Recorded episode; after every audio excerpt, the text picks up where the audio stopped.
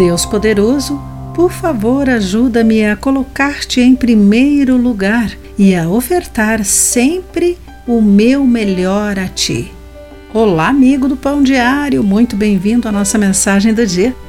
Hoje vou ler o texto de Shostel Dixon com o título Dando-lhe o Nosso Melhor. O diretor de um abrigo havia convidado o nosso grupo de jovens para ajudar a separar as pilhas de calçados usados e doados para os moradores em situação de rua. Passamos a manhã alinhando-os em fileiras sobre o chão de concreto. No final do dia, jogamos fora mais da metade de sapatos que estavam muito danificados para serem usados por outras pessoas.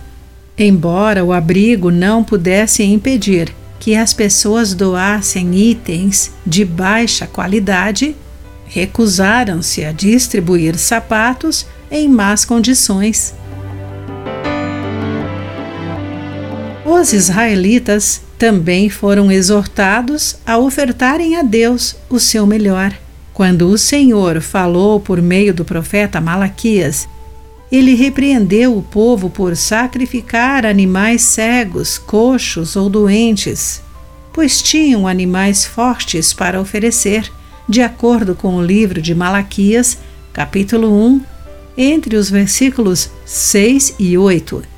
O Senhor lhe anunciou o seu descontentamento, reafirmou o seu valor e repreendeu os israelitas por manterem o melhor para si mas Deus também prometeu enviar o Messias, cujo amor e graça transformariam seus corações e inflamariam seu desejo de trazer ofertas que seriam agradáveis a Ele.